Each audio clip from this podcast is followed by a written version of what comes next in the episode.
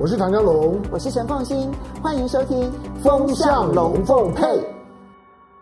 非常谢谢大家呢，在周末的时候呢，来好好的跟大家聊一聊这一些有关于国内国外的一些重要的事情。今天呢，要为大家挑选的这题目呢，延续我上个礼拜跟大家提的，就是呢，其实台湾在五一三的大停电的时候呢，我就告诉大家，我说，其实这五一三的大停电背后，其实就是台湾缺电非常严重的事实。嗯，而不像说之前呢，这一个不管是经济部也好啦，或者蔡英文政府不断出来宣传的说，哦，那只是机器故障，那只是呢一个损失，然后并不是呢一个真的缺电。可是呢，到了五一七的这个大停电的时候，我相信所有人就已经很清楚的知道说，真正的问题是在缺电，而并不是在于有任何的机器故障。哈，那我今天要跟大家谈的是这两次的大停电当中呢，在后面的一些操作的一些细节当中，它势必会对于台湾未来的投资意愿产生极为重大的影响。其实缺水、缺电呐、或者是缺土地啦、缺人才啦，这些问题呢，企业界其实已经喊了非常多年了。不过呢，这个政府呢，其实花了很大的力气呢，要跟大家讲说说，保证绝对不会有任何缺电的问题，绝对不会有任何的缺水的问题，绝对不会有缺土地的问题，要帮大家解决、解决、解决、解决。那我觉得，其实在过去这几年呢、那么因为碰上了中美贸易大战的一个关系，所以呢，有很多的。台商回来台湾投资设厂的时候呢，某种程度其实也一定要先相信政府的保证。可是这个保证呢，在最近这一段期间，缺水跟缺电都面临到了极大的问题。当然，缺水我相信大家应该很清楚，在缺水这件事情上面，你可以说它是天灾。只不过现在随着这个水情呢越来越吃紧，就连台北的翡翠水库，它现在的蓄水量都已经降到了百分之六十。其实以翡翠水库的这个蓄水量的一个状况，以及在北部地区，因为我们知道，其实，在冬天的时候呢，它还有东北季风，然后带来了很多的这些降雨。宜兰的降雨是非常的多的，所以呢，使得翡翠水库呢，在它的最上游比较偏宜兰的这个地方，其实它的降雨呢是不断的。翡翠水库的蓄水量本来应该是非常好，非常好，但是呢，现在它都降到了百分之六十，更不要讲说很多的水库，它的这个蓄水量呢，已经只剩下了个位数。所以呢，水情吃紧，已经吃紧到了什么程度呢？吃紧到了六月一号开始啊。如果说到五月底之前，这个。老天爷降雨啊，就累积的降雨量没有办法超过一百毫米的话呢，那对不起，六月一号开始，其实就连新竹地区都必须要供五停二一个礼拜，有五天可以供应水，但是呢，有两天是要停水四十八小时。那当然这个是轮流分区，并不是每一个地方呢，它停水的日期都是一样的。用这样子的方式呢，来节约新竹地区的用水。在这个调配的过程当中，虽然他很努力的要把新竹科学园区或者是中科能够排除在这一个公五停二的范围之内，可是呢，你要知道现在有很多的科学园区的土地其实已经不够用了，因此有很多的厂商其实他的投资设厂其实是以临近科学园区为原则，所以。邻近的关系，因此它不会被纳入在园区里头。那这些当然它的供应都会受到极大的影响。这个部分其实对于我们看老天吃饭的台湾来说，如果你没有办法建立一个长期的水源的来源的话，它本身就已经会对投资意愿产生影响。但停电的冲击是更大的，因为它来得更加的剧烈。这种轮流停电的这样子的一个情况，一个礼拜上演两次。那么从五月十七号之后，因为那一次的八点钟的轮流停电之后呢，你看到台电开始要努力的希望能够把真相显现出来，就他没有办法在完成之前呢，蔡英文政府要求他们的所有的供电都必须亮出绿绿灯。其实你会发现，从五月十八号、十九号、二十号，乃至于二十一号，台电所亮出来的供电方面的所有的这些预判呢，它亮出来都是黄灯。黄灯的意思就是说，确实有一点供电吃紧。其实他们的标准很简单，就是呢，它的每一天的最大供电能能力，然后跟这个尖峰时期的预估用电量相比，如果呢它的备转容量是可以达到百分之十以上的话，那么就叫做开绿灯。如果呢这一个备转容量是在百分之五到百分之十之间的话呢，就是要亮黄灯啊。如果在百分之五以内的话，就要开始进入橘灯，然后甚至于是红灯了。那么这一些的灯号呢，凸显出来的就是吃紧的一个情形。那亮黄灯，当然你也不能说它真的紧急到什么样的程度。可亮黄灯也就意味着，你如果有任何一个大型的机组，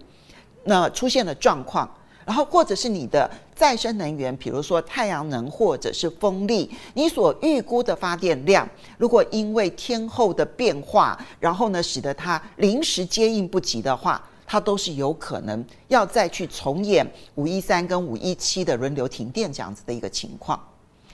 但是不只是如此，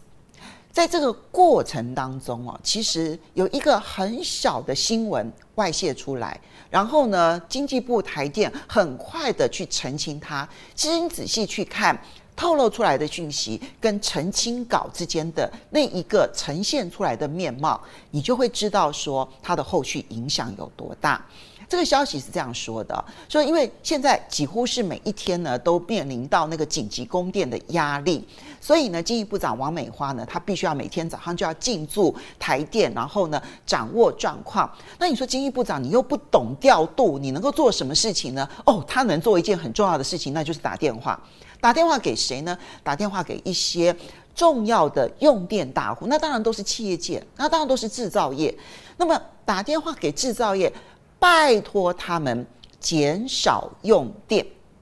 那当时传出来的消息是说，哦，王美花甚至于去打电话给台积电，要台积电呢要部分停工，然后呢节约用电之后呢，可以让台电呢可以不需要停电。但是进一步跟台电就立刻出来否认说，没有没有没有没有没有叫台积电停工。但是他们说了，他们确实做了一些事情啊，不是王美花去打电话，而是呢，他们拜托这一些重要的用电大户，他没有指明有没有包括台积电，而是呢，拜托他们说，你们其实都有一些不断电措施嘛。你的不断电系统其实烧柴油，这些柴油发电机可以让你们的这个工厂可以持续的运转。你们可不可以先改用你们的不断电措施，用你们的这一些备用的这些电源，然后呢，烧柴油，赶快的紧急先供你们的工厂的部分使用。那等到太阳下山了之后，那个尖峰用电过了之后，我们台电再供电给你们。希望能够度过这些尖峰时期的这一个压力，你听出这里面的关键问题了吗？那就是确实已经缺电，缺到了必须不断的打电话给这些用电大户，请他们减少用电。只是这个减少用电的方法不是要他们停工，减少用电的方式是拜托你们去烧柴油吧，你们就不要再来用我们台电的这个电，让台电呢有比较足够的调度的空间。其实这个确实应得了急。我们事实上呢，也看到台电呢，其实用尽了所有它能够用的这个方法，不管是跟这个企业界呢去调度它的气电共生，其实说穿了就是用很高很高很高的价格，然后去买厂商他们的气电共生的这个电，然后呢来让台电可以调度使用。那这个其实对台电来讲，它就是要花很高很高的价价格，或者是呢，它去调度那一些抽蓄水力发电啊。其实把那个水都已经放光了，那不得已，其实必须要去做这一些这样子的一些调度，乃至于打电话给这些用电大户。但是他应得了急，可是他会造成的那一个心理上的恐慌会变得更加严重。就你从接到电话的企业界的角度来看，今天你已经是缺电缺到这种程度，要拜托我去烧柴油，然后来发电去应你的急，那未来我还能够增设工厂吗？未来我还可以在台湾增加各式各样大量的投资吗？你不要忘了，就台积电而言哦，它的一座三奈米的这一个工厂，它的用电量其实可能比整个东台湾的用电量都还要来得多，那个用电量是非常非常的惊人的。如果有缺电疑虑的话，那这个张忠谋曾经说过啊。就台积电是经不起任何一秒钟的断电，一秒钟断电都不行，因为它只要一断电，整个自动化生产设备一停，它整个在里面的晶片就是全毁，所以它的损失不是那一秒钟的损失，它的损失是一整批的晶片的损失。其实对，这不是只有台积电是如此，对很多的厂商其实都是如此。所以对于他们来说，他要做的一个决策是。未来十年的、二十年的，乃至于三十年，一个工厂建下去，它就是一个三十年的一个考验。那三十年下来的话，如果现在就缺电缺成这个样子，未来其实你看不到一个稳定的电力供应来源的情况之下，这一些投资都会受到停滞。过去这几年，其实台湾的经济成长当中，除了出口外销很好之外，其实有一个很重要的来源叫做民间投资成长。那民间投资呢，其实很重要的来源是来自于电子业的投资，而电子业的投资绝大部分就是半导体的投资。半导体的投资里头呢，很大一部分其实就是来自于台积电的投资。你知道台积电每一年他们所公布的他们的投资的这个金额，其实都在每一年、每一年、每一年节节的高升。那这一些他们的重大投资，其实对于台湾的经济成长扮演了非常重要的角色，甚至于有很多地方的房地产价格上涨，其实也都跟台积电的投资是有关系的。如果说今天缺电缺到了，他们都会接到电话的话，那这个时候他就必须要在未来的投资每一条每一款就必须仔细的去思考。那如果我缺电该怎么办？当然，也许有部分的公公司选择的方式是我就是要在台湾，那方法就是呢，那我就自己提供我自己的电力来源。啊，比如说我自己要设这个太阳能厂啊，然后我自己要去设各式各样的这一些相关的这一些电厂的设备，这是一种可能性。我不能说它完全不可能，只是说呢，就它的可行性效益来讲，不是钱的问题，而是我能不能找到这么大的土地，然后去做这么大量的一个电力的投资，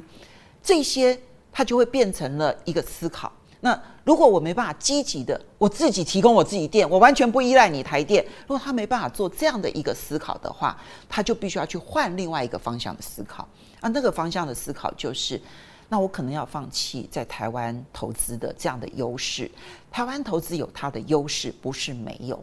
但是你一旦缺电变成了一种恐慌性的一个来源的时候，你对于很多的厂商而言，他的选择就必须要在这边做一个很大的 minus，很大的负分，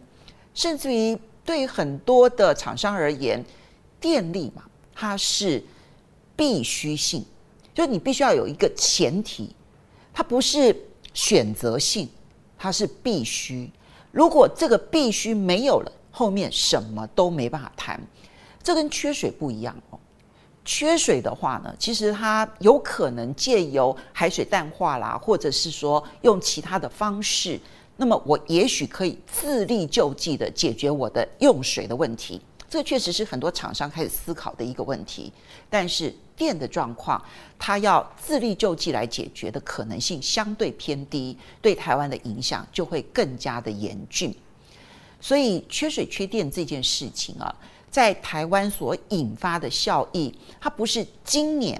我们感受到的不方便而已。其实呢，它对于未来几年，其实台湾在投资方面相关的一些思考，都会产生极大的压力。这是我们在面对了五一三跟五一七两次大停电之后呢，必须要去建立的一个新的思维了。好，这一点呢，对台湾来讲当然是极为重要的，所以希望能够跟大家来分享。非常谢谢大家呢，在周末的时候来点阅收看，谢谢你喽，下次见，拜拜。